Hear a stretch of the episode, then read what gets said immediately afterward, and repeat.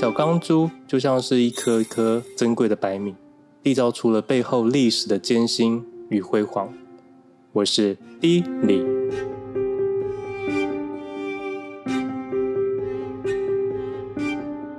不管人生有多苦，一定要踩过敏浩菇，永远青春无畏和熟度一分的歇斯。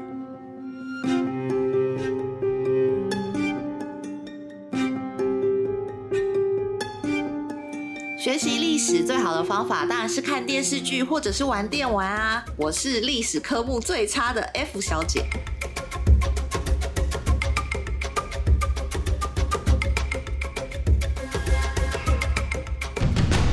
好，大家好，我们呃这一集呢是我们就是从之前就是一直进录音室录了很久以来的第二集，在家里自己录的呃。的节目，然后我们因为在家里录，然后大家都有一点在居家隔离的感觉，所以我们就决定大家一起，我们三个一起看同一部剧，然后看完之后再三个一起做分享。那这部剧是哪一部剧呢？就是最近呃，在我周遭朋友间都非常就是受到高度推崇的一部神剧，可是不知道为什么在台湾很少被人讨论。所以我们就很想要把它拿来拿出来讨论看看，就是《柏清哥》。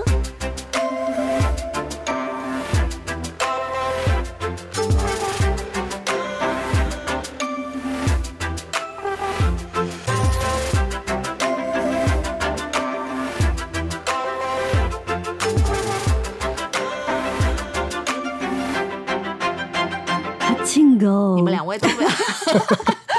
你们两位是呈现一个 呈现一个放空的状态啊，因为我们就是大概昨天，我是昨天晚上凌晨的时候才追完这部剧，然后我就心里想说：天哪，我到底要讲什么？这因为它的历史实在是有点沉重，就是我怕切入点太沉，然后对太轻，你又讲不到它的点。对，我觉得这部戏让我们遇到的困难是这个。我是刚刚前一个小时才看完最后一集啊，真的假的？真的天哪，也太 及时了，所以感触非常的强烈。现在真的非常的，哎、欸，可是我必须说，我觉得这部戏就是因为它三月就开播了，嗯，它是在 Apple TV 上面开播，三、嗯、月底嘛。其实应该说在呃，就是在在它播之前，我知道有这部戏要上。因为你知道，就是李敏镐嘛，所以就是会有一些呃娱乐新闻会会会释出说啊，李敏镐李敏镐有新剧要上这样，嗯，所以他要上之前我知道他要上，可是呢，因为他上了之后，就有一种在台湾有一种默默没有被人知道的感觉。然后我是一直到上礼拜，然后就发现我周遭有一些朋友，FB 上的朋友啊，就是开始大家都说天哪，这是他觉得。这这一两年看过最好看的韩剧，这么夸张？对，然后我就想说，哇塞，评价这么好，而且里面很好几个是我认为就是，比如说是是作家，就他是写小说的，给这么高的评价的人是，嗯、比如说是小说家，或者是一些就是文字工作者，就是我觉得他们会给这么高的评价，我很讶异。嗯，对，然后所以我就跟你们讲了说。这这部戏默默的，好像就是被很多人推崇是神剧。然后后来我又查了他的新闻，就是他在开播的时候，因为他好像 Apple TV 是先试出三集的样子，嗯，好像是，好像是一开始第一次，嗯，先试出三集。他试出三集的时候，他的烂番茄的指数是百分之百，我觉得很扯，真的真的很夸张。然后，所以我就想说，就提议看看你们要不要一起看这样。嗯，所以你们你们觉得看完之后，呃，因为这一部戏的关系，我跟谢思又再加入了 Apple TV。我们之前是没有订阅的嘛，所以就是可以刚好就趁机把上面有很多一些不错的之前想要看的戏都一起给大家看一看，这样子。他是不是第一个月有？试用没有没有，因为我之前已经有试用过了。我，我有，我就是我有第一周就是免费看，然后所以我刚刚就收到通知说，哎、哦欸，我要这样，就是我已经被扣那个下一个月的款项了。嗯，对，但是我觉得很神奇哦，因为在就是我们决定要看之后啊，嗯，就是我也以为说 Apple TV 只有就是我目前想要看的只有这一部。可是我不知道是是怎么样，FB 有在监听我们还是怎样？就是我决 定收看了之后呢，嗯，我的 FB 就开始推播我一些，就是呃，比如说一些那个呃布洛克，嗯，或者是一些我有在追踪的布洛克，或者是一些我比较不常联络的朋友，他们就会就他们的墙上就会贴说什么，他最近看了 Apple TV，什么别的剧也不错。晨间新闻蛮好看的，啊，晨间直播秀。哦，晨间直播秀，因为他他有一二季，然后第一季很精彩，我最近也是开始在看第二季。嗯、对，有一个好像是非常最近才才才开播的，好像是那个导演是班史提勒。嗯哼，你们知道班史提勒吗？就是专门演就演博物馆惊魂记那位。哦，我知道，我知道，你这样讲我们就知道是谁。他就是最近有一部戏叫做。人生切割术哦，哎、欸，我们现在突然从李敏镐，对啊，我觉得怎么有一点，现在是 Apple TV 的推广时间。我先把这件事讲完，因为、嗯、因为我我就不知道为什么，我就觉得。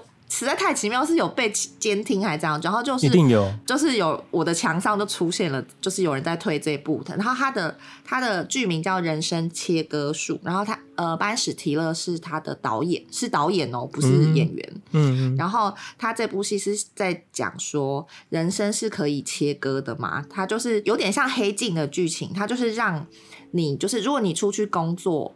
就是你可以把工作跟生活切割开来，然后你工作上的精神，就是怎么讲，灵魂跟你生活的灵魂两个是完全分开，就是就是你工作就是工作，然后你不会记得任何跟生活有关的事，然后当你在生活，就是你下班回到家的时候，你回到生活，就你的开关一换，你就完全不会记得工作上的任何事。哦好像可以可以纳入那个笔记，对，是很有趣。我觉得这听起来就是就是完全是我就是不想要抱着灵魂去上班的这个概念啊！真的，他这样听起来真的蛮像黑镜的。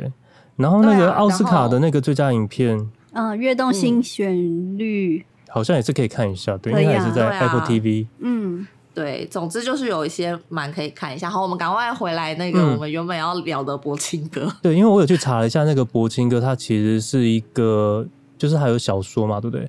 他是韩裔美籍的一个小说，嗯、对李敏贞，李敏贞，嗯，对的小说，他在二零一七的时候出版的。然后他好像有荣登了《纽约时报》的畅销书，所以应该是蛮蛮热销的。他好像还入选什么国家图书奖？对他，美国的对他有对。然后在二零一九年的时候，奥巴马就是美国前总统，还有就是推荐他说他是属于。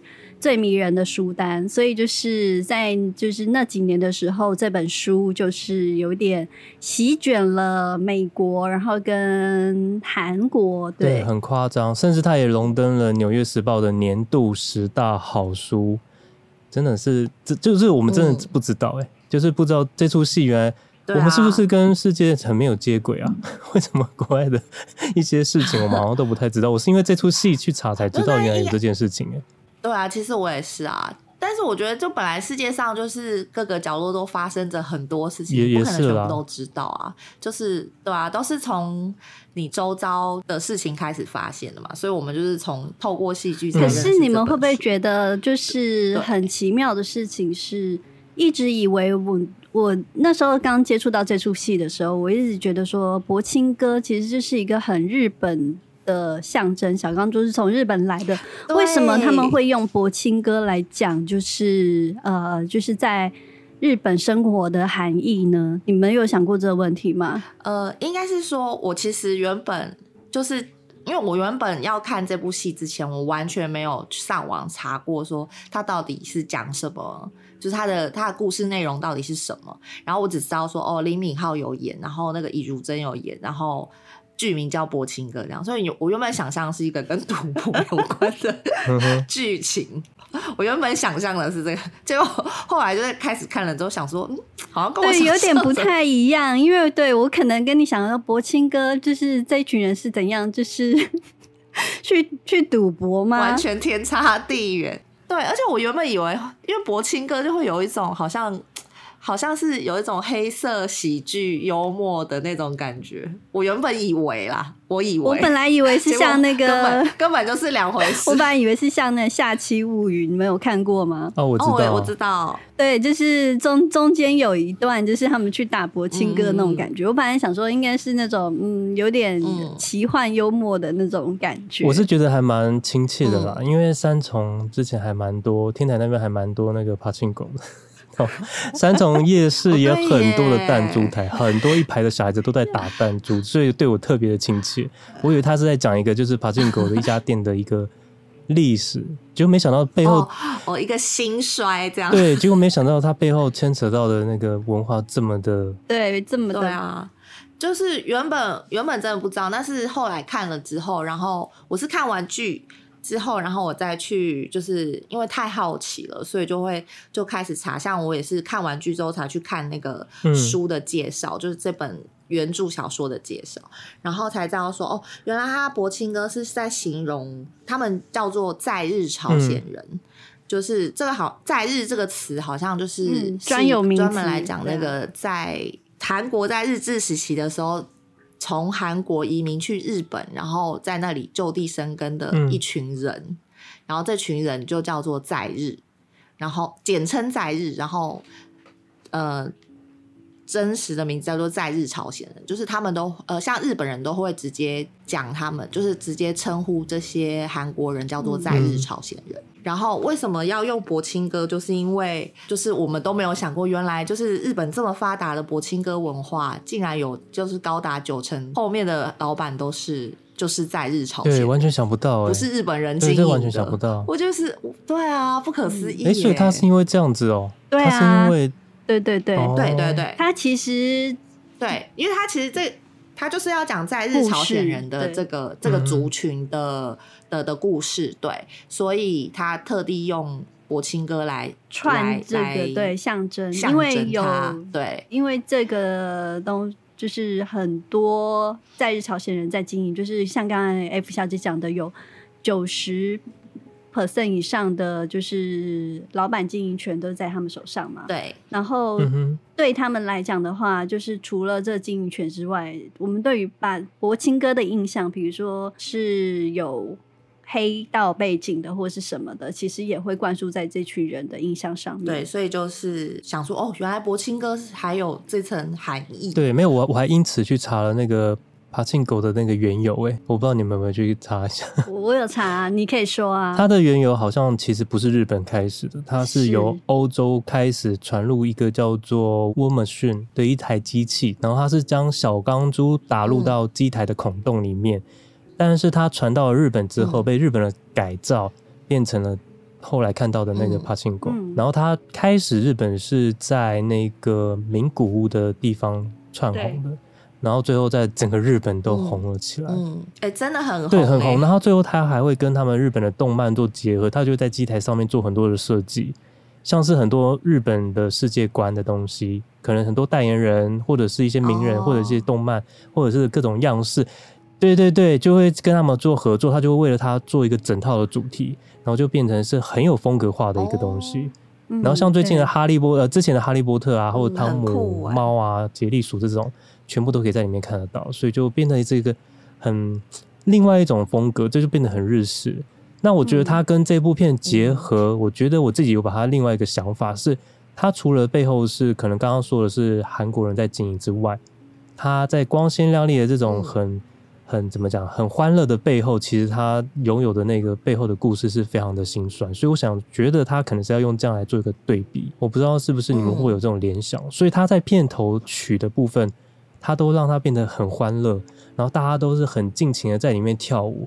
我非常喜欢那个片头曲的设计，就是不管是他的风格，或者是他的整个音乐，还有它里面人物的那种很自然跳动的那种感觉，就在那个爬进狗里面，大家都很好像就是没有任何的牵挂的在那边跳。可是其实那个背后的那个，你看了他的剧情，你会觉得是一种很很特别的对比。我还蛮喜欢的啦。嗯呃，我说我说我看到他们就是访问，就有也是有媒体访问，然后那个呃导演好像有讲说，就是他是刻意要把那一段拍成很欢乐的在跳舞。对，你知道他这个很像剧情里面那个，就他不是有一段他突然间。叫就我们是可以讲里面的一些剧情，嗯。我知道你说的是第四集后面的那个吧？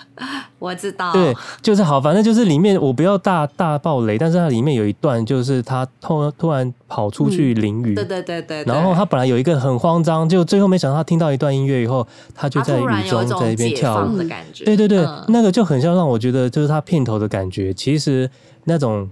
那种快乐的感觉才是真正的释放。嗯、可是那个释放之前，有太多背负了很多的压力，嗯、跟很多的一些历史那些结构。嗯最后就什么都不想管了，就很像片头给我们的感觉。这样子的话，我先来讲一下片头曲好了。这首歌其实是六零年代草根乐团，其实很有名，它也是翻的啦，叫做《Let's Live for Today》。然后它就是意思就是活在当下这个意思。哦，对对，所以其实导演是立，就是呃，应该是说他们就是团队是故意选用这首歌，就是讲说，其实，在这么艰辛的时刻，所以他们每一个，他们其实是。不会去想明天到底是怎么样的，就是在那个当下，其实你只能想想着好好的我过完今天，或许就 OK 了。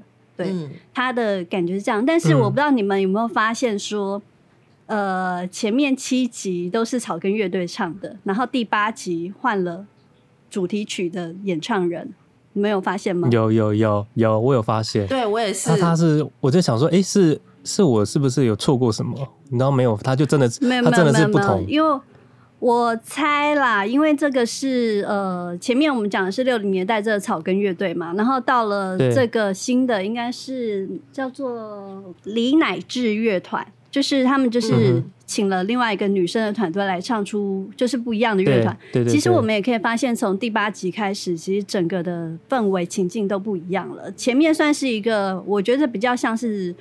整个铺陈的故事到了第八集有一个比较大的转变，你会知道说，在那个时代。他想要讲述的主人翁就到底是谁？嗯嗯嗯，就是那个女主角本人。嗯嗯，对嗯，我可以我可以爆雷那个，哎，我可以讲那个导演说的一句话吗？哎，不是导演那个团微微的，微微的。我们今天应该还是会有一些不小心就会讲到一些雷。对对，因为他其实是前面是属于算是男性的演唱方式嘛，到了第八集其实是整个换个女、嗯、女性的演唱方式，而且是年轻人的感觉。对对，然后再加入一些。其实背后还是有一些男生的声音啊，就是加入一些他们的韩国的那种感觉，嗯、就是有点文化底子在里面的。嗯，那就像是他的，我忘了是团队导演里面哪还是编剧其中有人说，其实他们就是觉得说每一个家庭都有像那个女主角善慈一样这样的人物在里面，就是。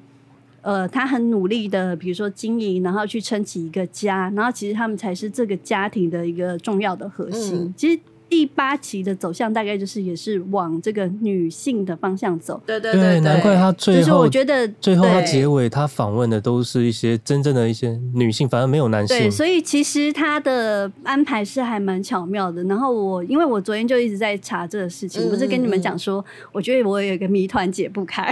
嗯嗯嗯。对，然后我就在查，我就去看那个整个呃那个 OST 的曲目，就是是谁唱的，然后怎么样安排，然后去听那个。这个里面像你刚刚讲的那个第四集，它其实也是叫做看一下，也是一个韩国的现代乐团，然后它是翻唱怪人合唱团的，就是《In Between Days》，然后也是一个复古的歌。其实他们你可以发现说，这八集的走向，其实他们是刻意就是以就是现就是比较近现代跟一个。呃，早期的对比，那他们除了就是用比如说镜头啊，或者是运镜的方式，或是切换剪辑来去呈现之外，他们也用了比如说 remark，就是那叫什么再再制音乐的部分，主题曲的部分，嗯，就是让比如说复古的主题曲或者是复古的音乐，他觉得有一些含义的，就是。抓出来，比如说就是会有现代跟比如说早期的，就是做对比这样子。嗯，所以其实它整个里面的安排其实相当用心，就是很多细节。真的，哎、那我们是不是要大概讲一下这出剧它大概的一个剧情？因为因为可能人家会不知道，对不对？对，它基本上就是想要，呃，我我觉得啦，它原本呃是想要讲说。因为为什么播青歌嘛？他是要讲在日朝鲜人。那为什么要讲在日朝鲜人呢？他就会回推到为什么会出现在日朝鲜人的原因，是因为朝鲜曾经整个国家被日本统治过。那他们在被日本统治之下，因为我们都知道，就是统呃被异国统治的时候，有的时候你可能底层的人民生活都很辛苦。那你生活很辛苦，你希望就是为自己的生活就是。希望是有未来的，所以他们就有一群人就决定要移民去日本，在日本当劳工，他们以为会有比较好的生活，所以在呃朝鲜，就是日本统治朝鲜的这个时期呢，就有一群人就移民去了日本，然后这群人移民去日本的时候。他们就很希望会有好的生活嘛，但是毕竟还是就是在人屋檐下，所以他们一直有觉得被打压的感觉。虽然呃，日本结束韩国的统治之后，这一群人，因为他们也在那里生活了有，因为一九一零到一九四五也是有三十五年，但是他们还是有蛮大一群人是没有回去的，他们就决定就是在日本落地生根这样。但是即即便是落地生根。嗯他们还是没有，嗯，没有办法完全的受到日本社会的接纳，就是大家还是会有民族的排斥性，这样，所以就是在讲这一群人，嗯、就是他变成，呃，没有，就是身份认同上的一个一个挣扎跟煎熬，然后是这样从从爷爷奶奶，然后到爸爸妈妈，然后到儿子，然后再到下一代，总共延续了四代，然后都。就是受到这个这个历史的影响，嗯，一直到现在这样，对，所以它算是一个比较沉重的剧情，非常沉重。对，就它是讲述讲述一段很真实的历史，然后真实发生过的事情，然后他只是透过一个家族的观点，嗯、一个家族的角度带我们去看这整个。韩国被日本统治的历史。讲到历史的话，因为原来这个作者李李敏贞，他原来就是读历史系出身的嘛。其实他在写小说的时候，其实就还蛮考究的。嗯。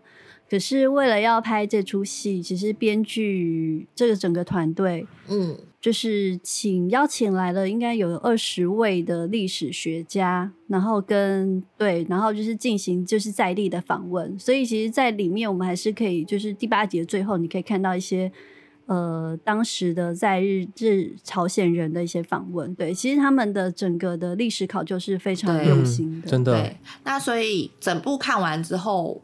我个人就是，我们可以先讲一下我们个人的总体评价。嗯，就是我必须说，它真的是一一出非常精致的戏剧。然后呢，但是我觉得，就是如果你抱持着要看韩剧的心情看这部戏，应该会失望。嗯，没错，就是因为它真的太沉重了。然后我觉得，呃，大部分尤其是韩剧啦，就是。应该不能说尤其是，就是大部分的电视剧，因为电视剧是要播给大众看，在电视上播给大众看，所以所有电视剧的制作的角度都是从会比较讨好观众做出发，他会希望观众易很容易吞咽这个这个剧情，嗯，或者是他希望这个剧情很亲、很很很亲民，或者让你会觉得呃。很好的，一直一直看下去，所以我觉得大部分的电视剧都有讨好观众这个特质。那这部戏我看起来，我就会觉得，我一直觉得它的叙事语言非常的电影，就是它很电影的原因，真的很像。它的很电很电影的原因，就是因为它它创作的角度是，它完全就是呃没有要在没有在要讨好观众的，他就是他就是用他想要讲话，呃，就是要传达这个。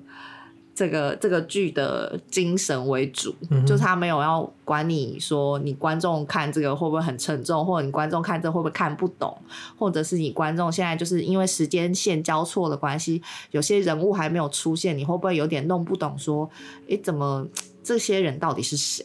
就是我觉得他都没有在。就是管这些的，嗯，所以它会是一个，嗯，我觉得它是一个门槛比较高的剧。可是如果愿意耐心看的话，我觉得它真的是各方面的制作都非常的精致，就是从画面啊，呃，镜头画面啊，就摄影啊，然后到剧情啊，到配乐啊，到剪接啊，我觉得全部都很细致，嗯，真的很细致。而且我觉得，就像你，就是。我是知道说日本呃朝鲜有被呃韩国有被日本统治过，但是我周遭真的蛮多人不知道这件事。哎、欸，我真的我真的其实我也不知道哎、欸，你们很我只知道台湾，我不知道那时候其实朝鲜也是被日本统治。对，而且啊，对，所以就是我周遭好像还是有一些人不知道这件事，所以我觉得就是以一个历史的角度，我觉得就是是是看到一个我们没有看过的的一段历史的缩影，我觉得是蛮有趣的。嗯嗯，对，没有，我觉得你好像都把我们的想法都讲完了。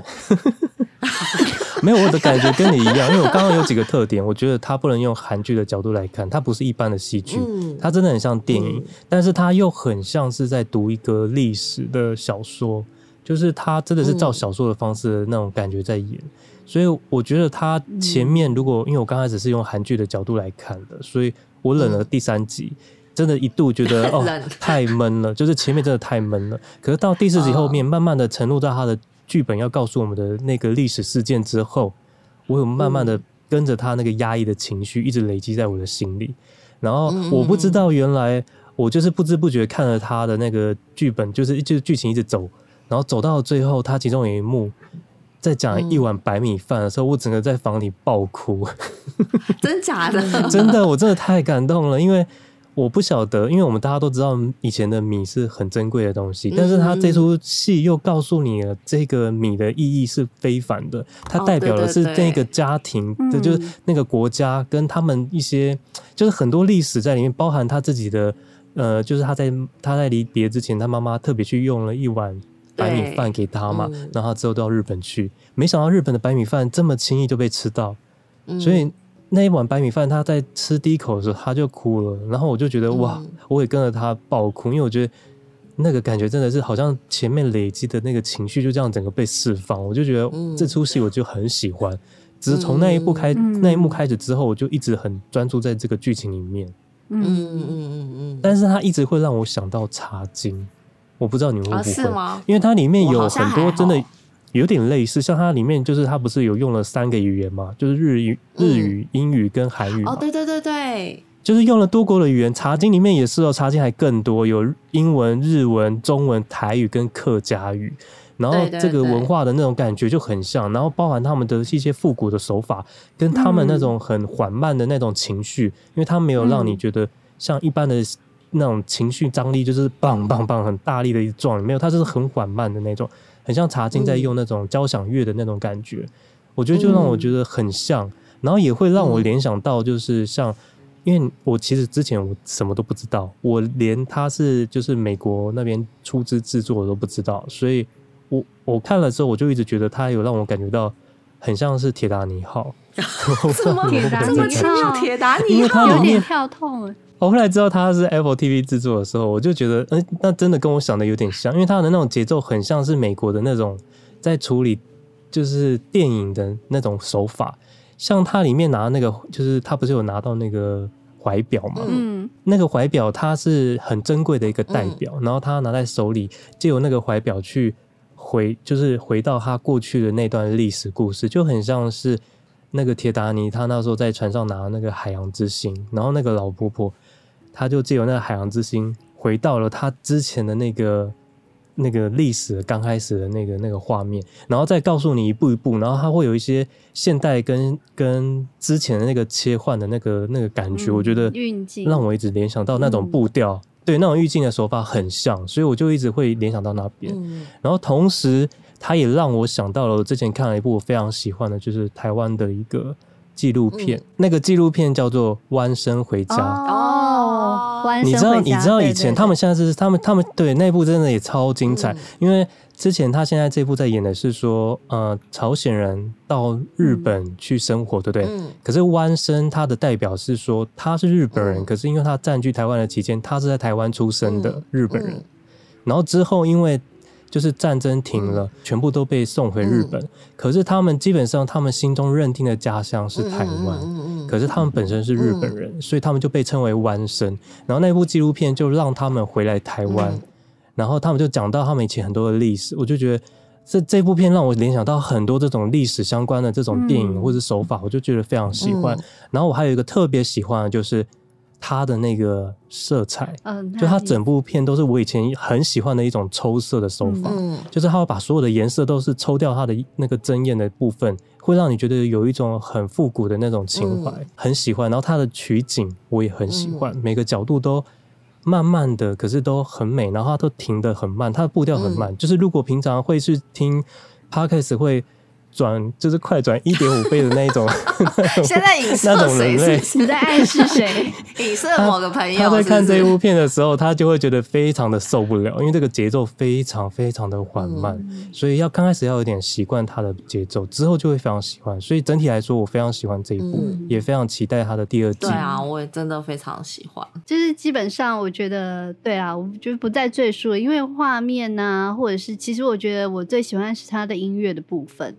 对，因为他的、嗯、像我刚才前面有讲过，他的主题曲是用六零年代的经典歌曲嘛。嗯，那他整个的音乐配置，他其实是请到一个呃美国非常有名的古典音乐家，叫做 Nico Muller，就是来帮他做、嗯、做一一系列的安排。我觉得整体就是他是用呃有点像是弦乐去就是交织在里面，然后我觉得那个情境非常的悠长。我一定要说一下，就是。嗯我在看第一集的时候，我就是无法容忍的事情是，嗯，为什么那个男主角要叫做所罗门？哦，我懂，因为你知道后来他们就是有些取名是像呃诺亚跟那个摩西，对对对对对，对，我就想说，我就为什么为什么是一个阳明？就是没有，我就是想说你，你你怎么？就是这个名字，就是很没有办法融入在那个你知道整体的气氛之就是之中。嗯、我就是因为这件事情，我有再去查了一下，就是 所有的资料，因为我就是去比对那个，就是整个他就是百家嘛，嗯、百家里面三代的名字，就是第一代有，比如说爸爸叫做以撒，嗯、然后大哥叫约瑟，嗯、然后第二代叫做诺亚，然后跟摩西，第三代叫所罗门。对。好了，就是 整体来讲的话，它就是跟圣经是相关的，因为第一代就是所谓创世纪的四个先祖的代表人物的其中两个。哦，是哦。然后，嗯哼，对对对，就我昨天有查了一下，嗯、然后中间呢就不用讲，因为这跟他们两个性格有关，就是面对水洪水，就是的一个诺亚方舟跟摩西。分海的两个，对，也是圣经里面的人物去做对比，对对。那第三代的话呢，嗯、就是所罗门，就是为什么我会看到这个名字会觉得出戏呢？是因为我们想说所罗门，所罗，所罗门王的宝藏，所罗门王的游戏，也是这样，感觉他就是要冒险，对对，结果不是。但是呢，就是。其实也是，因为那是一个象征。但是，就是回过头去看，呃，圣经里面，那他就是所谓以色列王国的第三代的王者。哦、那他其实里面每一个人都有他的寓意存在的。嗯、比如说，这个王者他可能是呃很有智慧，他有开创性，可是他可能有犯过什么错误。嗯、然后，可能第一代里面，呃，可能呃以撒他是比较温顺的，然后。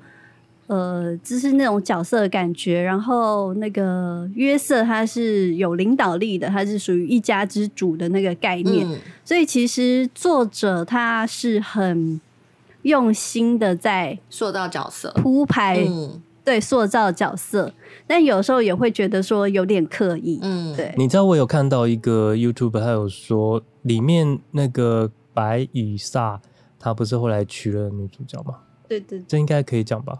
对不对？然后他娶她的原因其实也是跟圣经有关，嗯，就是他当时因为他是牧师嘛，啊、然后他当时正在念的就是圣经中的其中一卷，叫做《何西阿书》，对。然后这里面他就在讲说，主人公上帝使先知何西阿娶了一个妓女，然后那个妓女同时有一个生不祥的孩子，嗯，就他在醒来之后，他就听到了。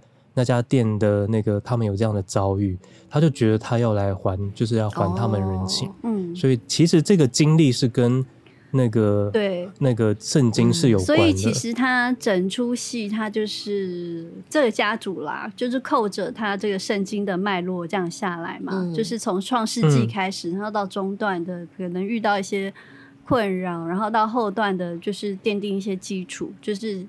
呃，比较粗略的讲是这样子，但是其实它整个细节是很用心的在安排的，就是整个脉络下，所以就是其实我在看的时候，我因为我自己就是对这个符码跟符号是很有兴趣，所以我在看的时候就会头脑就会一直想说，哎，这到底跟什么有关系？然后我就会很好奇的一直往下面看去，嗯、就发现说，其实越看其实越多细节，或者是。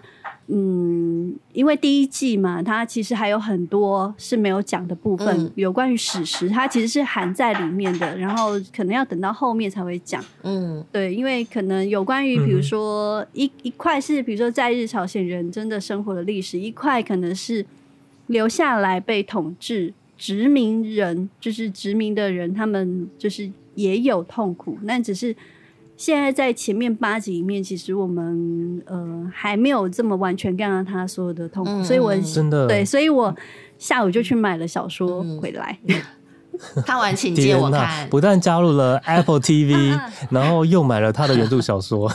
哎、欸，但是我要说一下哦，就是刚才弟弟有讲说他的时间线就是是像小说嘛。嗯但是我其实，在看的时候，其实不这么认为的。哦，我觉得他一定是故意。铺排，他是故意的。他是故意，他是故意的。哦，但是他是故意铺排，但是他整个的节奏就让我觉得很像在看小说的那种章节的感觉。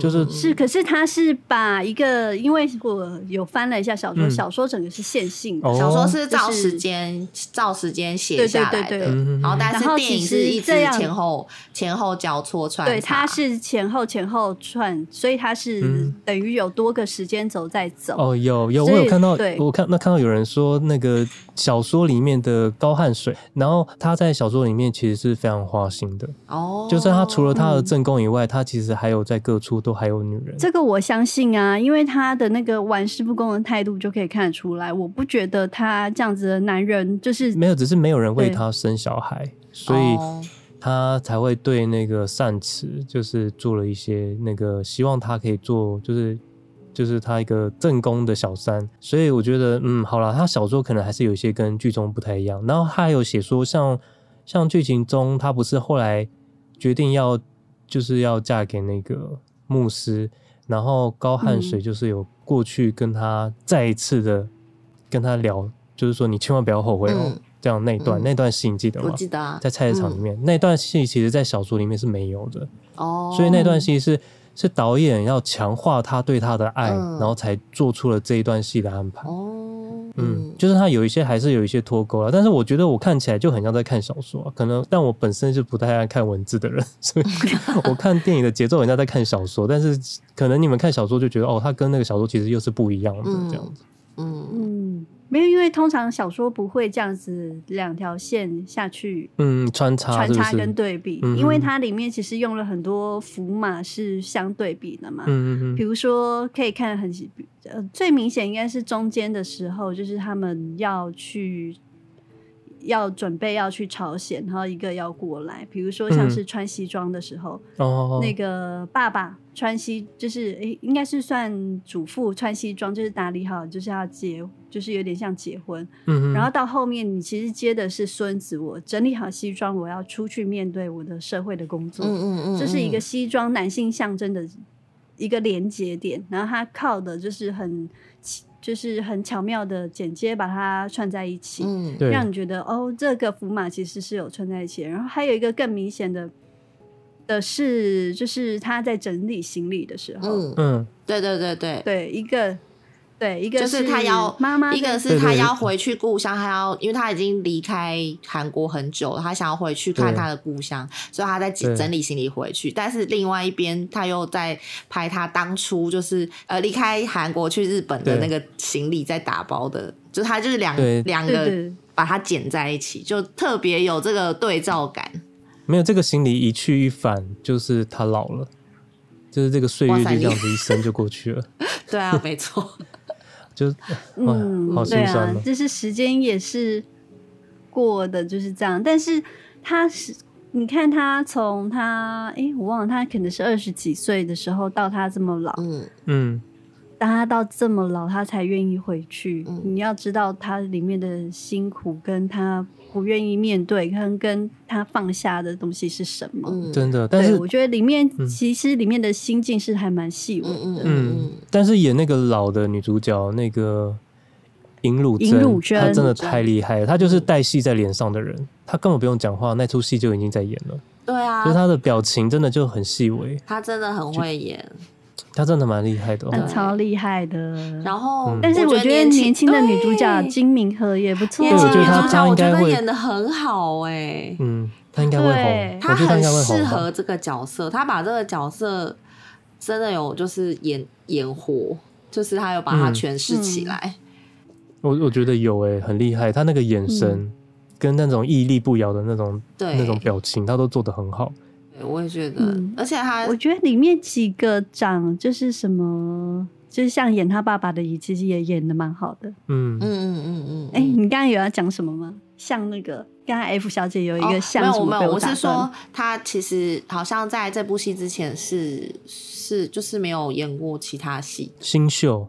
呃，有有什么学校二零一七哦，就是不是、哦、不是，对他有演配角，对，对，不是非常、嗯、怎么讲资深的演员，嗯、就很算很新，应该说第一部的女主角了，对，很新很年轻的演员，然后被选中演这个，我觉得她真的完全可以挑这个大梁，嗯，他真的可以，对啊，因为他的戏份其实真的很重，然后他真的有把能够说服观众，就是他就是这个角色，但是我觉得第一季看完就是。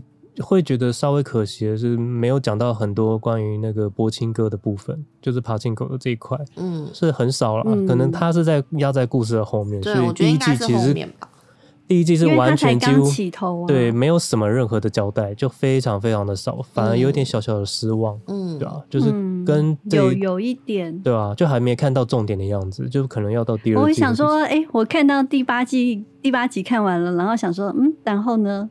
嗯，对，就是。一个开场，你有看到重点吗？对，就是一个开场。我想说，哎、欸，为什么有人没有出现？然后，因为我原本预期是这一季就会把所有的故事都演完，然后看完第八就想说。还有人没出场啊？那个人还就是一个很重要的人没有出场。我想说，为什么感觉好像没演完？然后我就查了一下，发现哦，他预期要要要 要出三四集。因为我看小说还蛮厚的，哎，就是不可能，不可能八集就把它演完。嗯、真的，哎，那那刚刚你前面那个谢师，你讲他那个片头曲，他两个人不同唱是同一首歌，对不对？对对对，我觉得这个很强，哎，这真的、嗯、这个概念很强，嗯、就是同一首歌有两个不同风格的人来演唱，然后他。他在一个转折点的时候播了另外一个人的版本，嗯，蛮厉害的哦，嗯，是不是？所以我说我昨天一定要查这个，嗯、因为我本来就还蛮喜欢那个草根乐队的这首歌，嗯、但其实草根乐队这首歌，它也是翻唱曲哦，嗯，它是先。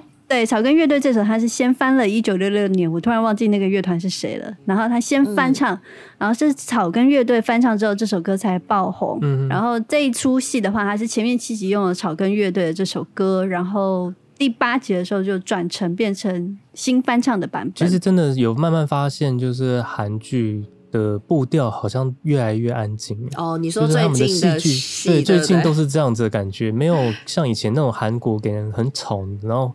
很大声吼叫的那种，现在越来越步调越来越安静。没有啊，其实他是我觉得他不是太他们的类型本来就很多。对啊，对啦，就是第一是这部戏，它其实是要要你真的要归类，它其实是美剧，因为它是美国制作的，他只是都是韩国演员，但是他其实他导演也是有韩国人啊，但是他们基本上整个团队是美国。美国其实也是美，我记得好像几乎都是韩裔，嗯、就是可能在那边就是美国生长的。对，那这样子到底韩国人看这样的戏会觉得他不够到位，还是会觉得真的拍的太好？其实很好奇，韩国的评价是好的，是好的，是不是？就是是好的，因为、嗯、呃，当时候我记得播出的时候，他们是在全部的 YouTuber 是可以免费看第一集的。那时候的时就是韩国的口碑就已经非常好了，然后其实再加上他们的民族性这么强，我觉得对这部戏应该会蛮有共鸣的。对，嗯嗯，没有，今天还毕竟就是他们的历史。没有，我今天还好奇的去看一下，哎，它上面会不会没有日文的翻译啊？结果还是有，所以应该日本也会看得到。有啦，还是因为我就是想说，他这样子在，他这样子是有点在损日本的历史过往，所以我就不知道他们。其实没有损啊，这是没有损，这是史实啊。对，但是因为以前有听过说他们的教科书其实不是这样写的，所以他们可能有些年轻人是不了解他们过去的历史，原来日本是这样子的文化，我们是这样子去侵略。朝鲜，可能他们不了解。嗯、那他们现在借由这个电影，会不会觉得，哎、嗯欸，你们根本就是在羞辱我们以前的历史？不知道会不会有这样的想法？但我今天看，他还是有日文的翻译了。所以应该是，嗯、应该是，是有，但是哎、欸，我们前面好像没有提到说，其实它里面其实还蛮用心的嘛，有关于字幕这个部分，因为其实里面是就是好几个语言是对。呃交错的讲的，所以他们就是会用颜色来区分，像如果是日文的话，可能就蓝色；如果是韩文的话，就会用黄色。所以一句话，如果里面有日文跟韩文，嗯，它就会有黄色跟蓝色交错在一起。嗯嗯，就很像我们的晶晶体这样。对，这还蛮奇妙。对对，就我在想说，哎，真的耶！因为我们那时候在看茶经的时候，其实他如果是在讲。日文，它就是整句都日文。嗯，讲那个客语就整句都客语。嗯、其实真正的真实状况应该会混杂，对，应该是混杂。就像我们现在偶尔会讲一些英文穿插在 我们的中文里面。对，对，对，对，所以他们那个我觉得蛮蛮好的，就是他还会在剧中日文的剧中混杂一些韩语。嗯，我觉得这好像是比较真实的。对啊，很真。但是制作团队其实是还蛮刻意的，就是区别语言这件事情，因为他们是想要让大家知道说。嗯剧中的角色，比如说他用的呃日韩的文的比例，其实是可以代表他，比如说对于身份认同的这一块。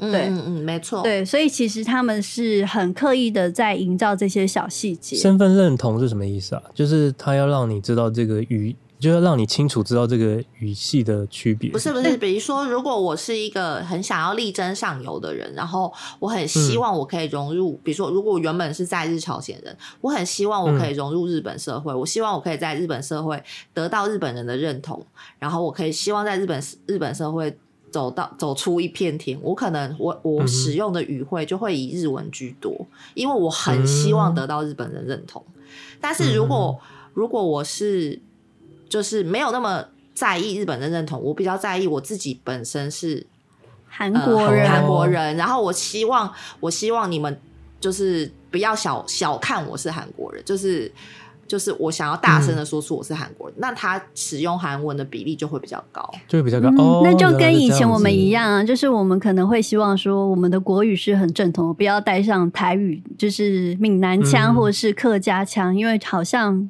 你知道，就是会。被人家说话或什么，以前的社会可能就是这样子，就是嗯嗯嗯，这是不是独创啊？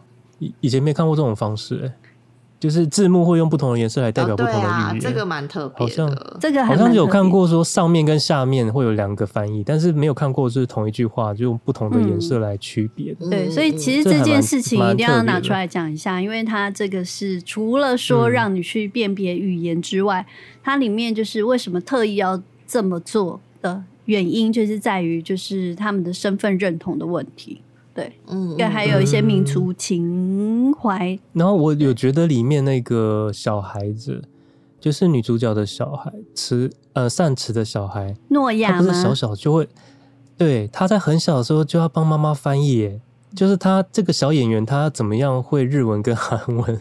我觉得他很厉害，我不知道你们会不会有这样的感觉。你是说演员本身，还是是说演员本身就是他？因为这个小孩的演员本身，他要演这个角色，他真的去学日文跟韩文。呃，就但我不知道他的主语，他应该是原来就有挑过的啦，我猜。挑过两个，太厉害了。对对，应该是有挑过，就是是这样子身份的小孩，真的很厉害。因为小朋友就已经很小了，还要会两个语言，还要现场可以去背那些台词，我觉得对，又要可以演，很厉害，真的很厉害，真的很厉害。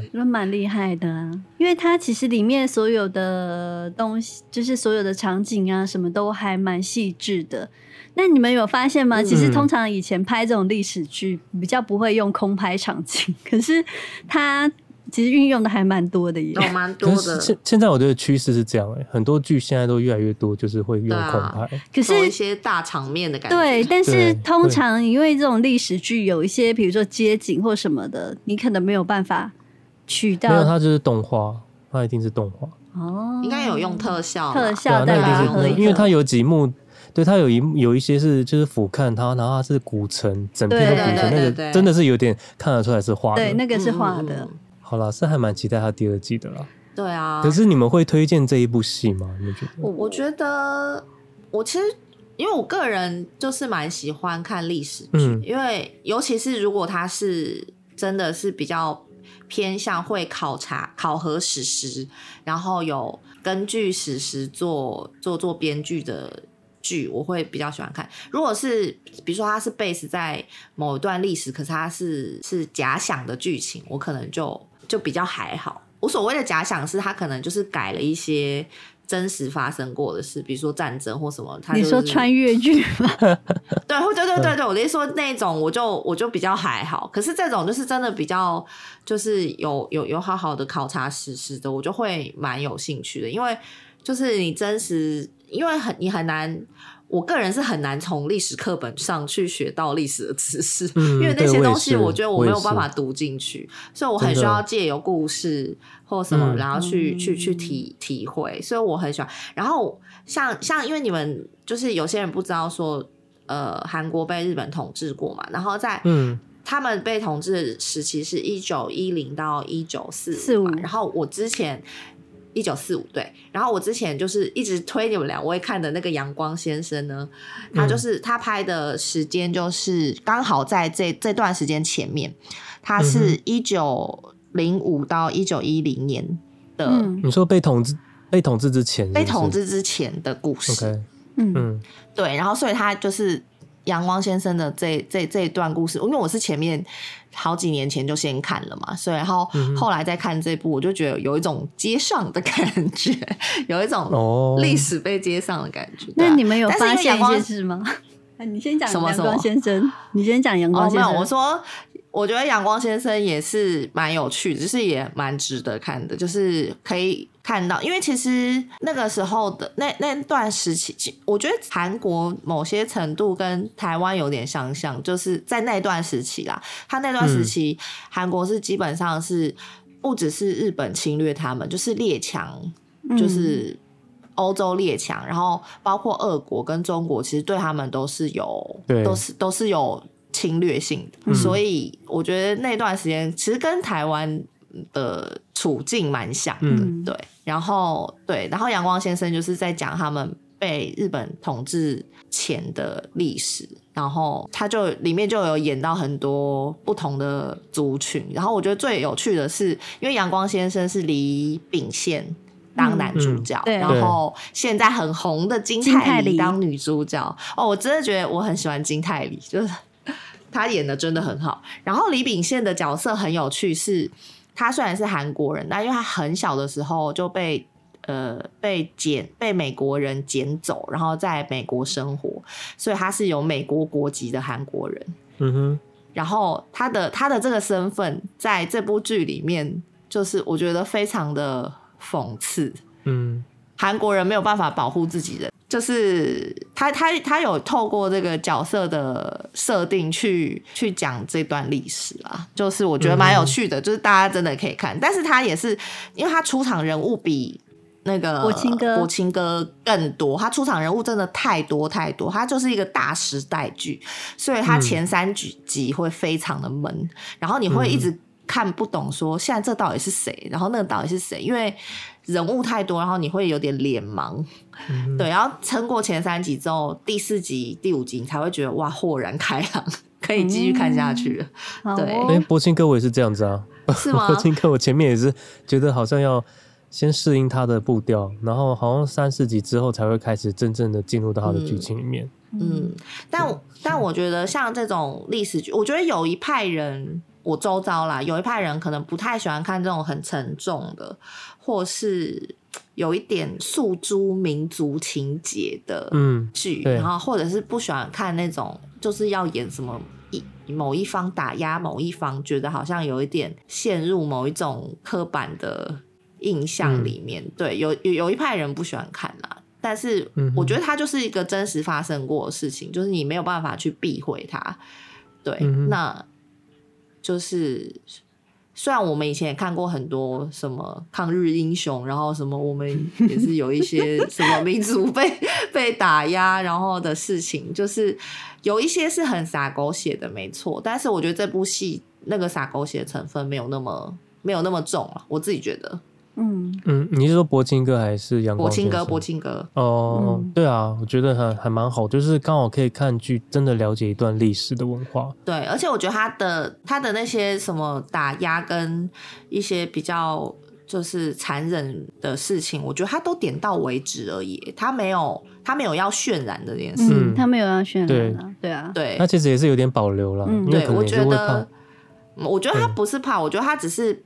他没有要，因为他他就是呈现，他只要呈现在日朝鲜人的生活，然后他不是要讲的是那一段，他不是要讲民族精神这件事，对对，或者是说真的谁被欺压什么了，对对对对。嗯、但是我其实更更就是我对他有点期待的是，你没有发现那个以撒跟约瑟他们其实是来自于平壤吗？哦，对啊，对对对对对对，没有没有。然后那个那个叫女主角，她是善慈，她是釜山嘛。依照日历史的话，一九一零年到一九四五年，其实是所谓的日日治时期。然后接下来呢，嗯、下一块呢，就是日本战败之后，就是二次世界大战战败之后，就是、嗯、所以就把土地就还回了给朝鲜嘛。然后之后就是我们所谓看到的现在南北韩分裂。就是，嗯嗯嗯嗯嗯，所以其实约瑟他其实是北韩，然后善慈他其实是南韩，嗯、对，嗯、其实我不确定他的背后他会不会再带到这一块故事，因为这也是一个呃一个朝鲜，就是在那个时代，可能你原来是一九一零年，呃一九四五年前，我可能还是同一个国家。可是我过了那个时期之后，我就变成南北韩，又分裂成两个。对，又对，对，对一个一个被苏俄接管呢，一个就是所谓的民主，就是美国的政权这样子。对，嗯、那其实这沉重的一个历史哦。对，这也是另外一个，因为我就是自己在看的时候，我就一直我因为我看到平壤，我就觉得那个脑洞大开，就想说：天哪，后面不会就是要讲到那个？你知道南北韩的历史吧？